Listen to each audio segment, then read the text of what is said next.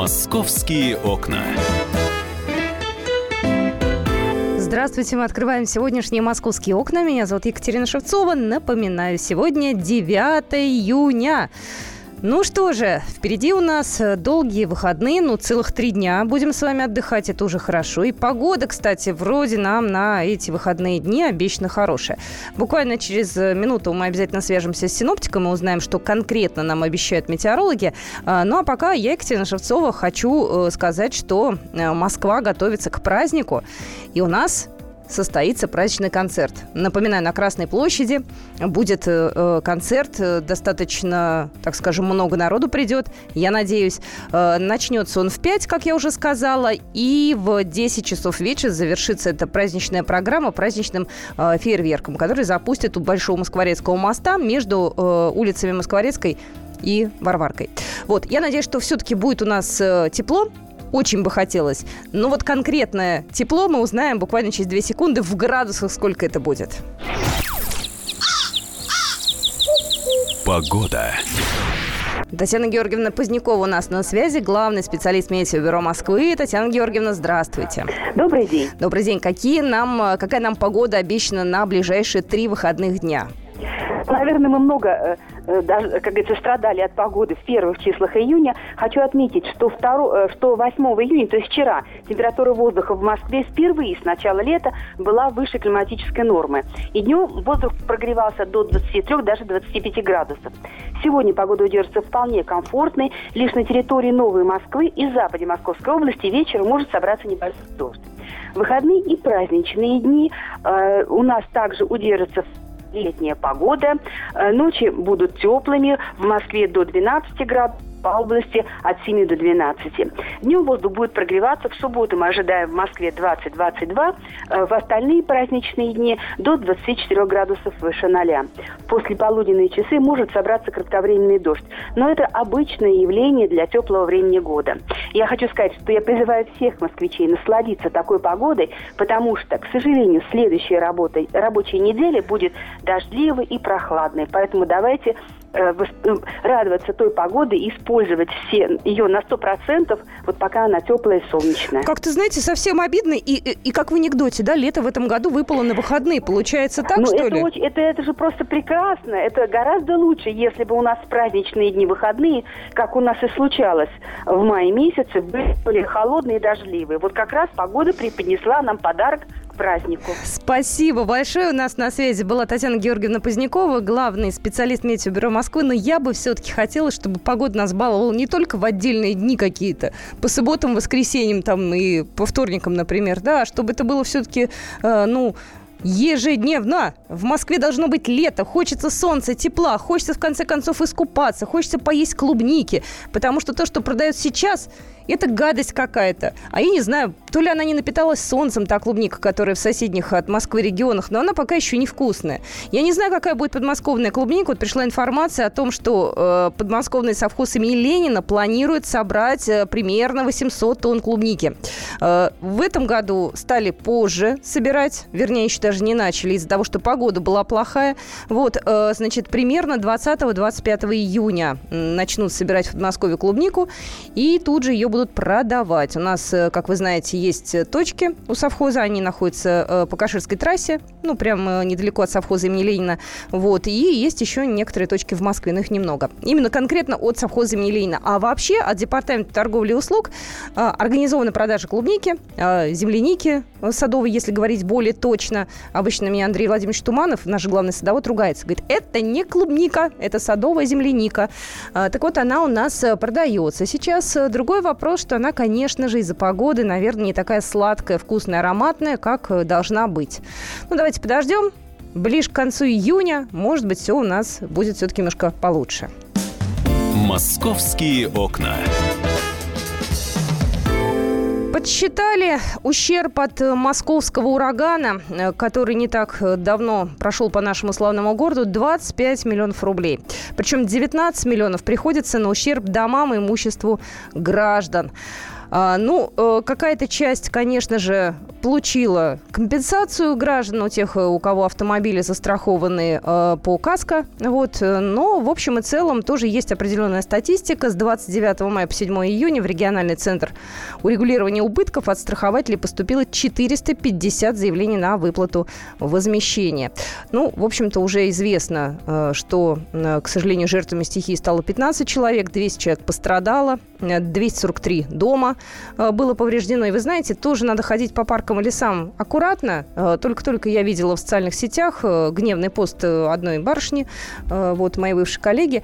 Она написала, что гуляла с собакой и упало дерево. Видимо, то, которое не упало во время урагана, его, наверное, коммунальщики не проверили, вот оно рядом с ней грохнулось. Это было вчера вечером. Она, конечно, написала по этому поводу гневный пост, но по мне так это не вариант. Нужно, наверное, пойти в управу, написать жалобу и э, обязательно настоять на том, чтобы проверили все остальные деревья. Потому что это, конечно, будет э, трагедия, если, не дай бог, попадет на кого-нибудь из людей. «Московские окна». Еще немного хороших новостей. МГУ вернулся э, в лучшую сотню лучших вузов мира. Э, вот, и этот рейтинг, он регулярно меняется. К сожалению, университет московский выпадал из первой сотни. Вот в 2010 году он в этой сотне был. А потом он, к сожалению, из этой сотни ушел. Вот, но вот сейчас он опять э, находится э, в сотне. К сожалению, все-таки не на первых местах. Вот, но, тем не менее, 95 место. Вот, я надеюсь, что будут все-таки лучше результаты. Я хочу сказать, по каким пунктам оценивали э, рейтинг вот этих вот высших учебных заведений. Э, значит, там 6 пунктов было. Вот, э, там э, и репутация среди работодателей, и соотношение доли преподавателей к учащимся, и еще важные моменты. А в тройке лучших вузов мира находится Массачусетский технологический университет, э, институт, э, Стэнфордский э, университет и Гарвард. Вот, в общем-то, ну, Америки я тут не открыла, в общем, действительно лучшие вузы мира. Вот, но МГУ тоже занимает в этом списке достойное место. Московские окна. Уже около полумиллиона верующих поклонились мощам святителя Николая за две с половиной недели пребывания их в российской столице. Э, среди паломников, э, которые приходили в эти дни к мощам Николая, был и президент Владимир Путин, и многие известные люди. И наша, наша Наталья Варсегова работала волонтером э, в первые дни, когда только открыли возможность верующим поклониться святыне. Вот, я напоминаю, 21 мая доставили мощь святого Николая в Москву. Вот, вот, и вот на данный момент э, очередь составляет примерно, если говорить по времени, не по количеству человека, не по километрам, примерно часов, наверное, 8-10 стоять. Ну, погода хорошая, и, в общем-то, люди активно приезжают. Э, согласно статистике, которую обнародовали организаторы, э, в разные дни поклониться мощам приходили от 18 до 48 тысяч человек.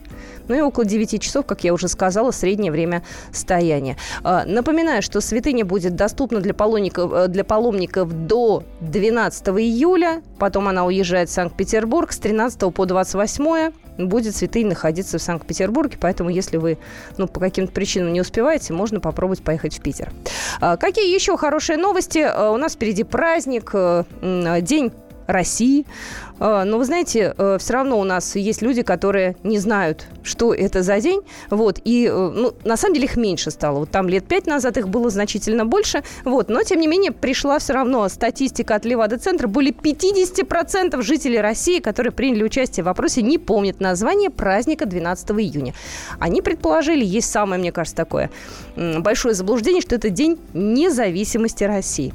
Вот. На самом деле день, праздник называется День России. Вот, я думаю, что уже москвичи э, себе это хорошо запомнили. Вот, и я думаю, что пойдут праздновать. О том, как будет Москва праздновать, куда можно будет пойти, мы расскажем с Оксаной Фоминой примерно через полчаса, может, чуть попозже, более подробно. У нас будет большая афиша, мы об этом обязательно поговорим.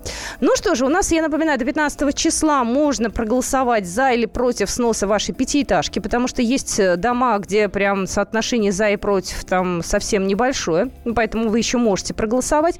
А о том, как меняется цена этих самых пятиэтажек, покупают там люди или не покупают сейчас квартиры, об этом расскажет Александр Газа.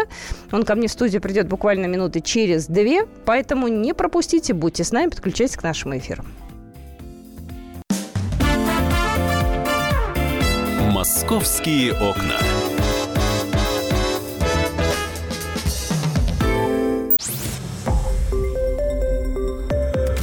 Радио «Комсомольская правда». Более сотни городов вещания и многомиллионная аудитория.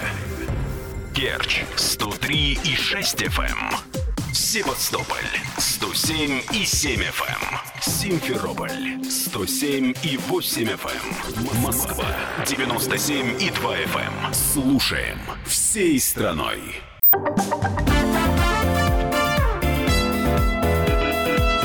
Московские окна. Мы продолжаем «Московские окна». Я всем рада. Напоминаю вам, а, что сегодня пятница. Впереди три выходных дня. 10, 11 и 12. Это хорошо. А, сегодня наверняка вечером пробки будут собираться на выездах из Москвы. Я думаю, что это даже не вечером будет, а думаю, часов с четырех. Поэтому а, рассчитывайте свое время, берегите нервы и дай бог, э, дай бог вам все-таки все, добраться сегодня до места назначения без каких-либо проблем. Э, Александр Газа пришел в студию. Мы сейчас поговорим с ним о недвижимости, потому что э, у нас действительно программа реновации достаточно обширная. Вот интересно, как это повлияло на цены на квартиры и вообще на рынок недвижимости.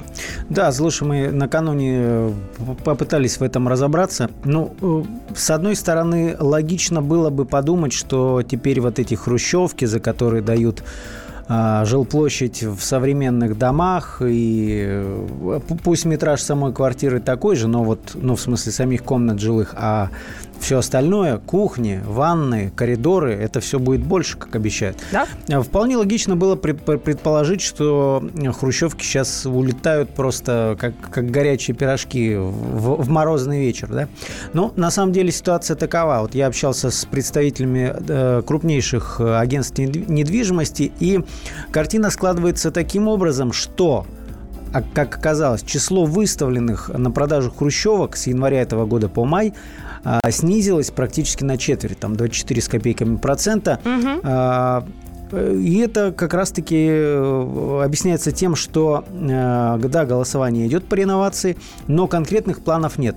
То есть вот те, те дома, которые проголосуют за, по ним еще должны приниматься решения, и когда будут переезжать люди, это еще большой вопрос. Я вспоминаю предыдущую вот эту длинную, долгую историю переселения людей с пятиэтажек, и там в какой-то момент нельзя было кого-то прописывать, нельзя было продавать. То есть, если там уже совсем финишная ну, прямая. С- сейчас я напомню, что, что вот этот вопрос был одним из таких э, спорных моментов, о котором говорили активисты. И э, мэрия пошла навстречу, то есть здесь сейчас нет никакого запрета ни на продажу, ни на прописку, потому что э, тот раз э, все-таки речь шла об э, там, каких-то ну, об обеспечении условий для там, количества людей, да, то есть вот положено на такое-то угу. количество людей такая-то же площадь давали. Тут все иначе, то есть вот за конкретный метраж вы получаете конкретный метраж. Сколько вы там, 15 человек прописали, это уже ваши проблемы. То есть есть собственники, э, вам дают такую же квартиру, но с расширенной, но, во-первых, в современном доме, с нормальной инфраструктурой и с расширенной нежилой площадью а, и с хорошим ремонтом, да. Угу.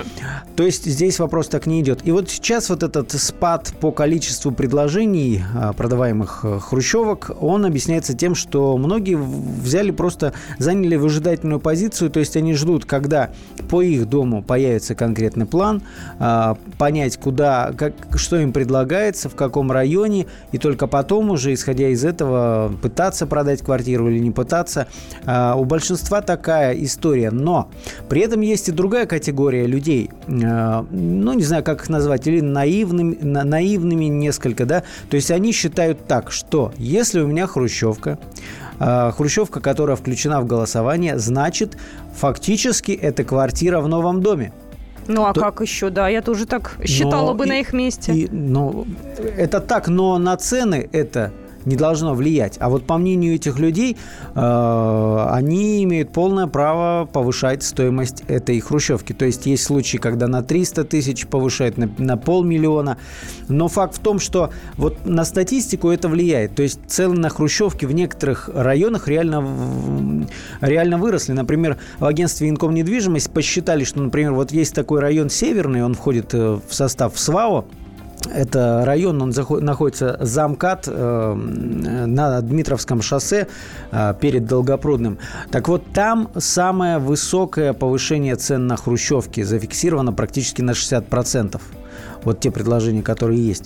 В десятку также входят, ну там поменьше процентов, почти 40 процентов повышения на цен на хрущевки в среднем э, в районе Митина, на 25 процентов Щукина, по 20 процентов Южная Медведкова и проспект Вернадского, ну а дальше там по 16, 14, 12 процентов это Чертаново Южная, Очаков, э, Очаково-Матвеевская, Ростокина, Ивановская и Пресненский район в центре Москвы. А спрос-то на эти пятиэтажки вот, есть, это вот, самое главное. Я могу главное. там продавать то, за 10 то, то есть миллионов. сейчас, да, действительно происходит такое техническое э, повышение цен. Это ожидание людей, которые их продают. Но спроса, естественно, нет, потому что покупатели, они что же не тук-тук, да, они понимают, что покупать э, кота в мешке – это невыгодно. Да. А, городские власти совершенно справедливо напоминают, что программа реновации, она может растянуться на 15 лет, там, на 10 лет. Да. Не у всех это произойдет так быстро, как хотелось бы.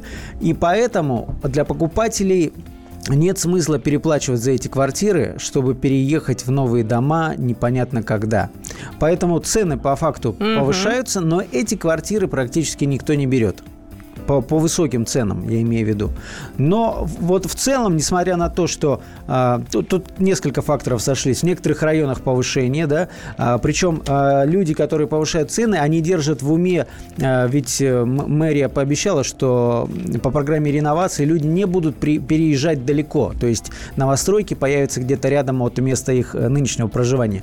И вот эти люди, которые повышают цены, они держат в уме какие-то новостройки, которые либо уже запущены, либо э, вот-вот запустятся, про которые говорят, что вот здесь будут жить э, участники программы реновации. Ключевое слово кто-то говорит, говорят, да? Вот. То есть какой-то конкретики Это ожидание. Пока есть. Э, Конкретики есть, никакой, есть кроме, кроме списка голосования. Ты знаешь, нет, кое-какая конкретика есть. Вот Михаил Антонов, ведущий утреннего эфира, живет в Бескудниково, и как раз его дом уже известен. Э, вот новый дом, да, это будут первые, так скажем, переселенцы, ну, такая образцово-показательная история будет, но у него как раз все понятно. Вот. И причем но, даже это время понятно. Домов. Это, наверное, самая-самая маленькая часть из тех, кто вот э, будет переселяться. Да, ну то есть тут сошлись два фактора. Кто-то в каких-то районах повышают, э, потому что надеются на какие-то супер-пупер новостройки, а где-то, и это тенденция рынка, цены наоборот все-таки падают. Но при этом, как говорят риэлторы, вот среднюю цену, если взять за, за все районы Москвы, то она практически цена не изменилась за последние полгода. То есть э, и тот, и другой фактор друг, друг друга нивелируют. Вот такая история, но при этом отмечу, что э, вот ты сказала про это, про, про историю в Бескудниково, но угу. в основном люди еще не знают э, по плану, когда их будут переселять, даже если они уже проголосовали большинством жильцов за. Ну вот Сергей Левкин приходил к нам в эфир, Сергей Иванович, глава департамента градостроительной политики. Вот. Мы его очень долго пытались со Светой Волковой. Прям вот, знаешь, сидели и вне эфира, ну скажите, ну где? Он говорит, я пока не скажу. Есть там определенные стартовые площадки, там где-то высокая степень готовности, где еще работать и работать. То есть там такая, оказывается, сложная система. Вот, поэтому здесь э, вряд ли вам кто-то сейчас скажет. Даже, может, место, на котором вы не думаете, вот там будет построен дом. Там, ну, может, какая-нибудь ну, вот заброшенная смотри, АТС я, находится Я тебе сейчас. расскажу, рассказал про район Северный, да, uh-huh. это в СВАУ. Так вот, там находится находится а, один из жилых комплексов, который построен именно э, городом. И э, как раз во многих телесюжетах, когда показывали, в каких условиях будут жить э, участники программы реновации, вот показывали этот жилой комплекс как образцово-показательный. И поэтому люди, которые продают хрущевки в Северном, старые, угу. они, они, они ну, нав- наверное, правильно рассчитывают, что вот люди, э, купившие эти квартиры, переедут вот конкретно точно в этот э, э, комплекс. А там на самом деле сказка. То есть территория, которая защищена от машин, внутрь двора машины не смогут могут проезжать. А, рядом долгие пруды, а, лес, там такой прекрасный вид. И, наверное, конечно, за это стоит заплатить, но э, это не рыночные цены, это вот. ожидания. Вот ты знаешь, я подумала сейчас, допустим, если бы я хотела купить себе квартиру в конкретном доме, в том вот северном, о котором ты сказал, мне понравился бы этот дом огороженный, я пошла и закупила бы в нем квартиру. Какой мне смысл идти таким сложным путем через пятиэтажку, а если там я могу дело в том, что ча- ча- ча- часть корпусов уже все зарезервировано под участников Ну, это для каких-то особо желающих, если прям сильно хочется, и вот захотелось именно сию секунду, потому что люди, которые хотят купить квартиру в конкретном доме, они зачастую покупают на уровне котлована это все, да, инвестируют и так далее, там дом строится вместе с их Но ожиданиями. Сло- сложно зачастую даже риэлторам понять логику цена Э, составления да, со стороны жильцов, потому что рассказывают, бывают бабушки, которые, ну, просто свою убитую квартиру, ну, глядя на нее там э, отеческим взглядом, как, как говорится, она еще видит ее там, как, как, какой она была, не знаю, в 60-х где-нибудь, да, прекрасной. Бабушки могут выставлять цены просто от потолка, потому что жалко, потому что свое. Ну, ну не только бабушки. Бабушки, не бабушки. Главное, чтобы все проголосовали. Вот э, чьи дома как раз э, попадают в программу реновации. Главное, чтобы проголосовали. Просто пришла информация о том, что в программу реновации точно не войдут около 200 домов. Вот. И еще какое-то количество может к ним присоединиться, потому что многие из жителей голосуют против участия в программе. Но при этом, насколько я знаю, и количество обращений от жителей домов, которые не включены в голосование, но хотят, но хотят оно тоже довольно большое. В любом случае, тема реновации у нас э, в эфире регулярно поднимается. Большое спасибо э, моему коллеге Александру Газабу студии. Вы можете почитать э, статью о том, как недвижимость у нас меняется в цене на нашем сайте kp.ru. Ну, а я же Сашу отпускаю. Желаю, Саша, тебе хороших выходных. Жду Алис Титко, потому что Алис Титко провела некий эксперимент, попробовала со своей едой прийти в работающий ресторан. Что из этого получилось, узнаете скоро. «Московские окна».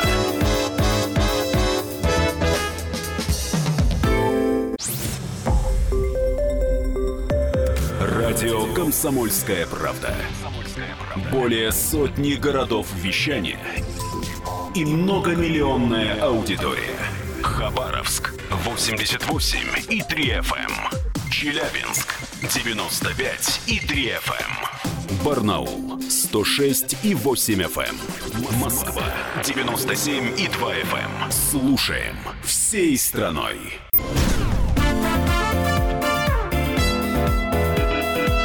Московские окна.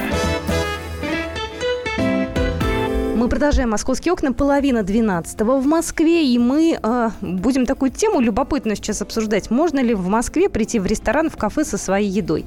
Алиса Титко провела эксперимент вот, и чем закончилось это, она сейчас расскажет. Привет. Да, здравствуйте всем. Слушай, у меня к тебе первый вопрос. Ты по какому принципу выбирала кафе и рестораны? А, просто где шла по Тверской, гуляла. Я люблю центр нашу, отреставрированную красивую центральную улицу. Вот там, почему идти где-нибудь? Прям по центру.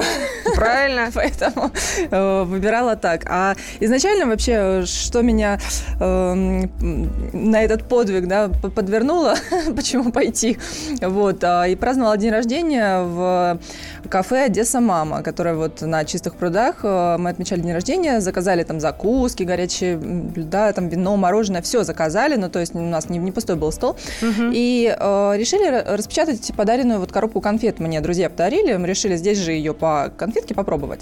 Прибежала официантка, со своим нельзя. Такое ощущение, что мы достали, не знаю, бутылку водки из-под полы, вот честное слово. Мы пошутили, Но, ну, убирать кстати, не стали. Кстати, вот ты про бутылку водки сказала, извини, я вклинюсь. Иногда действительно со своим алкоголем в ресторанах э, не приветствуют нахождение, то есть Но там... все-таки это шоколадные конфеты. А... Может, там коньяк у тебя внутри был? Нет. Поэтому они сказали, нельзя. Напьетесь, девчонки, будете потом тут. И мальчишки. А, ну, в общем, э, потом э, все-таки к нам еще подошел администратор и еще раз попросил. Ну, в общем, пришлось нам выйти на улицу и есть эти конфеты на улице. Ну, вот мне тогда друг еще говорит, слушай, ну это ли человеческий фактор или вообще нигде так нельзя? Я говорю, ну, слушайте, надо проверить. Ну, решила проверять. Вот первое, что я сделала, пошла в супермаркет, накупила всякой еды, бананы, йогурты, а, пирожные. В общем, и пошла в первое попавшееся кафе, это вот вареничная номер один, которая недавно открылась на Тверской. Заказали мы там с фотографом чай, ну и все, принесли нам кружечки, я скорее доставать свой бананчик. Вот. Ничего мне не говорят, я ем банан, я прям смотрю на официанта, ничего не говорят. Ну, слушай, во-первых, ты ела банан. Если бы ты развернул какую-нибудь жареную курицу и яйца достала бы там, Но и бутерброды, сейчас, то... Сейчас все впереди. У тебя все было с тобой, Вот, достаю конфеты тот же принцип, да, когда там нам не разрешили конфеты, здесь же тоже достаю конфеты, тоже ничего. Зову официанта, спрашиваю, а что за дела? Вы можно со своей едой, что ли? Он говорит, ну, вообще-то, э, ну, как бы я видел, что вы едите, вообще-то у нас не запрещено, но, конечно, не разрешено. А мы сидели на веранде, а на что он мне сказал, что, типа, если бы вы сидели внутри кафе, вот тогда бы мы вас сразу чем разница веранды и кафе, он нам не смог объяснить, почему именно такие принципы, но сказал, что если бы мы были внутри, то тогда было бы так. Любопытно, что в этот момент э, здесь же на веранде сидела женщина э, и кушала пирожок. Причем она пришла, просто поставила свои сумки, э, развернула пирожок из пакетика, то есть она его не покупала здесь. Подошел к ней официант, мы думаем, ну все, сейчас, сейчас он ей, ну, она же вообще ничего не заказывала. Угу. Нет, он предложил ей меню, женщина отказалась и все, и продолжила есть пирожок. То есть никто ее не выгнал, можно было также с таким же успехом сесть напротив на лавочке, да, на Тверской есть. Нет, она решила э, культурно в заведении, в кафе ну, на этом наш эксперимент не закончился, мы пошли дальше. Мы пошли э, в кофе-хаус, где вот, если помнят наши читатели, история была вот э, э, Полина Алифирова, москвичка, фотографировала тоже бабушку ветерана, где молодой человек ей приносил вот чай там бесплатно, тоже она приходила со, своим, со своей едой. А, думаем, а как, как на нас отреагируют, да? Мы же все-таки не бабушка, не ветеран, может быть, к нам как-то более строже. Здесь мы заказали тоже э, только какао, и я стала тоже доставать конфеты, стала доставать йогурт, достала свою ложку, ем, официант э, смотрела на меня, поглядывала, мы думаем, ну вот, сейчас, сейчас подойдет. Нет, не подходила, уже когда мы попросили счет, тоже спросили, а почему у вас, ну, можно как бы, да, со своим? Она говорит, ну, вообще-то нет. Я говорю, а почему вы мне не сделали замечание? Сказала, что у них есть приказ, где в котором прописано, что со своими напитками со своей едой нельзя. Ну, в общем, девушка сказала, что она не успела, была отвлечена, хотя она прям сверлила нас, она видела, чем мы занимаемся, и, тем не менее, никакого нам замечания не делала. Давайте э, сейчас услышим правовую оценку э, таких вот действий Алисы, да, то есть с точки зрения закона, то есть имеет ли право действительно ресторан, кафе выгнать посетителей, если, значит, он нарушает их внутренний регламент. Э, Алиса позвонила Олегу Павловичу, адвокату, и вот что он ей сказал. Дело все в том, что единых федеральных правил по этому поводу нет, закон не запрещает, но с другой стороны, находясь на территории частного заведения, вы должны в целом подчиняться тем требованиям, который собственник или владелец точки общепита предъявляет посетителям, если эти требования не противоречат закону. То есть, допустим, он может вам запретить приносить свою еду, разрешить вам курить он не может, например, даже если он этого хочет, потому что есть федеральный запрет. С другой стороны, он не может сказать, что вы знаете, вот я обслуживаю только блондинок и не обслуживаю брюнеток. Поэтому, если вы приносите свою еду, но в заведении есть правило, что либо это не разрешено, либо это на усмотрение администрации, бывает еще третий вариант, когда говорят, что вы можете есть то, что принесли с собой, но тогда это за отдельную плату. Я думаю, что в данной ситуации конфликт э, не выльется в правовую позицию. Почему? Потому что на территории, если для этого кафе разработаны какие-то правила посещения именно владельцам, то решить вопрос в судебном порядке, либо через закон о правах потребителя, либо что-то еще, я думаю, вам не удастся. То, скорее всего, закон будет на стороне э, владельца, который mm-hmm. скажет, пришли, у меня общепит, купили, поели, заплатили. Таскать с собой, вот есть лавочка в скверике, есть привокзальная площадь, это там.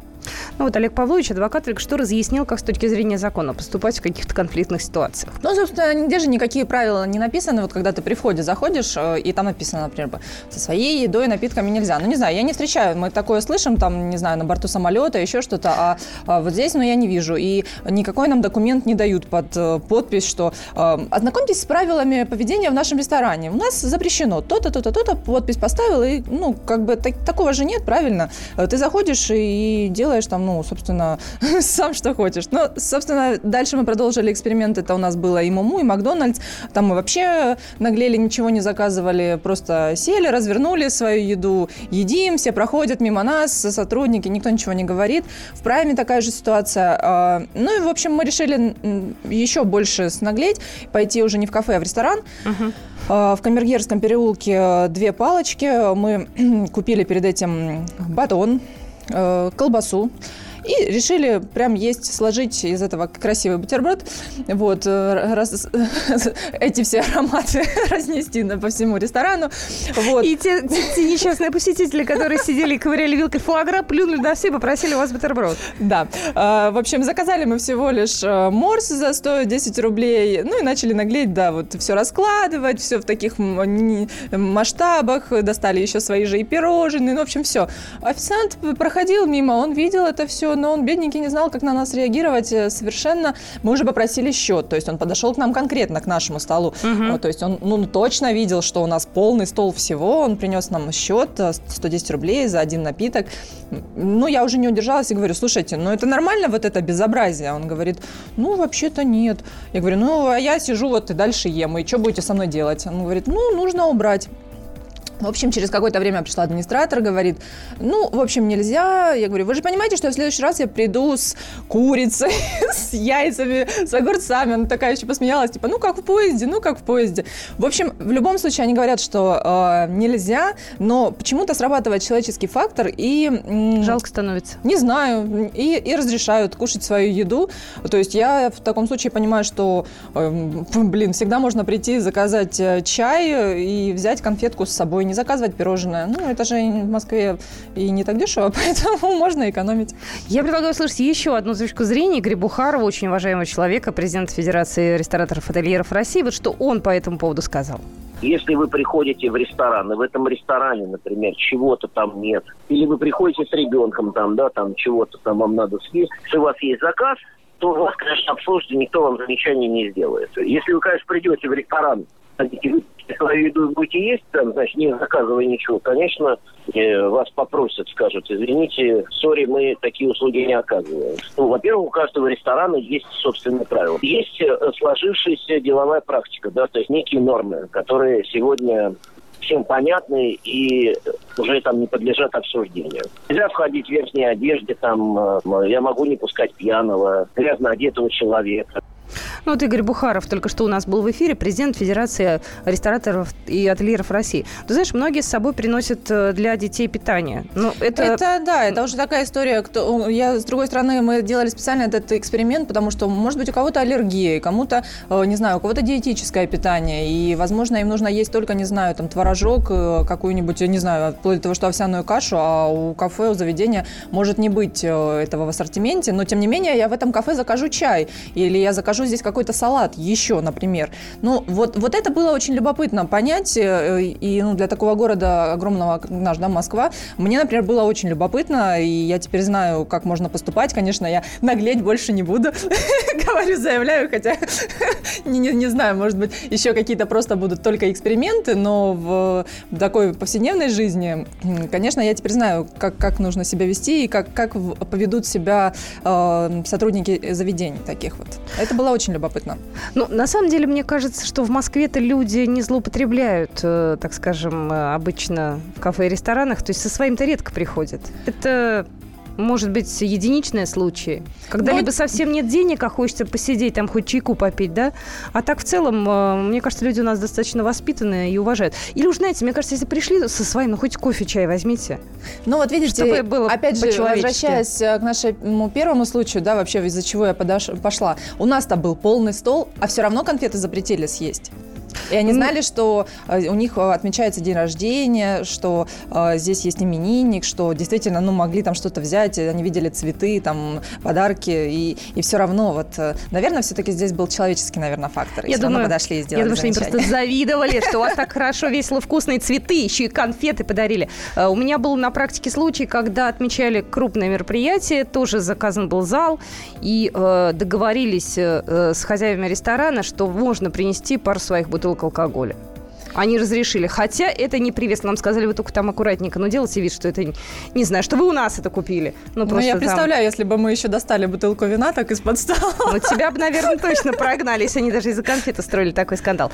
Ну что же, э, отпускаю тебя с миром. Спасибо тебе большое. Листитко у нас была в студии. Полный фотоотчет э, о приключениях Алисы вы можете посмотреть, почитать на сайте kp.ru. Ну, а я вам изо всех сил сегодняшнюю «Комсомольскую правду» рекомендую почитать, потому что у нас э, очень интересная статья сегодня вышла. Тысячи нелегальных таксистов продолжают возить э, москвичей. У нас э, неделя, как э, уже действует закон о запрете иностранных прав. И вот что э, на рынке такси происходит, у нас сегодня в газете все описано. Ну что же, продолжим буквально через 15 минут. У нас будет афиша Оксана Фомина и гости придут к нам в студию, поэтому не пропустите. Как вам, товарищи москвичи, провести эти праздничные три дня? Полезный совет от Оксаны Фоминой.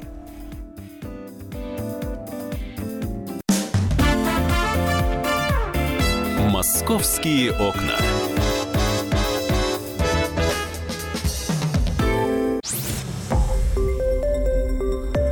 Радио «Комсомольская правда». Более сотни городов вещания и многомиллионная аудитория. Челябинск 95 и 3 FM. Эм. Керчь 103 и 6 FM. Эм. Красноярск 107 и 1 FM. Эм. Москва 97 и 2 FM. Слушаем всей страной.